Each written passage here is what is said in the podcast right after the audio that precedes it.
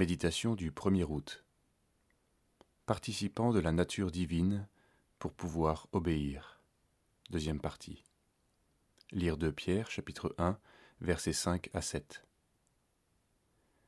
À cause de cela même, faites tous vos efforts pour joindre à votre foi la vertu, à la vertu la connaissance, à la connaissance la maîtrise de soi, à la maîtrise de soi la persévérance, à la persévérance la piété à la piété la fraternité, à la fraternité l'amour. En effet, si ces choses existent en vous et s'y multiplient, elles ne vous laisseront pas sans activité ni sans fruit pour la connaissance de notre Seigneur Jésus-Christ. Il ne s'agit pas de connaître seulement ce que nous avons en Dieu, mais d'en manifester aussi les fruits. Une foi chrétienne véritable s'atteste par des vertus chrétiennes, chose qui n'est malheureusement plus guère enseignée dans les foyers chrétiens. Si le philosophe s'appuie sur l'homme pour s'efforcer de vivre de manière vertueuse, le chrétien n'a aucune excuse pour ne pas vivre ainsi, car il a tout reçu en Dieu pour mener une vie vertueuse. Lorsque Pierre évoque la connaissance, il parle de celle du Seigneur, par la parole. Il enjoint le chrétien à chercher celui qui est l'expression même de la vertu.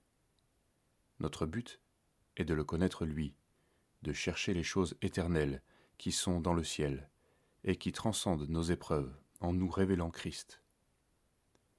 La révélation ne tombe pas du ciel, elle se cherche en regardant au Seigneur et non en lisant des romans, en surfant sur Internet ou en regardant la télévision. Quand Pierre cite la maîtrise de soi, il entend la maîtrise de notre langue, des réactions, des pensées, de la vie sexuelle, etc.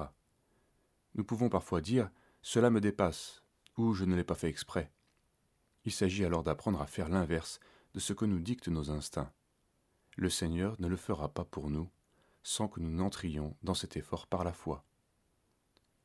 Pierre encourage également le chrétien à la persévérance.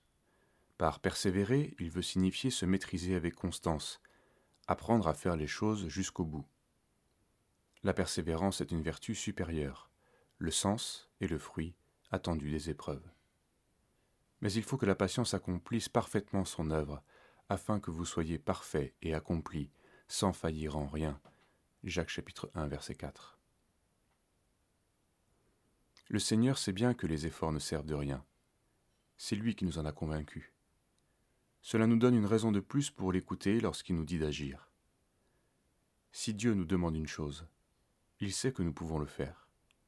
Nous ne pouvons donc répondre sous prétexte d'honorer la souveraineté divine Fais que j'obéisse.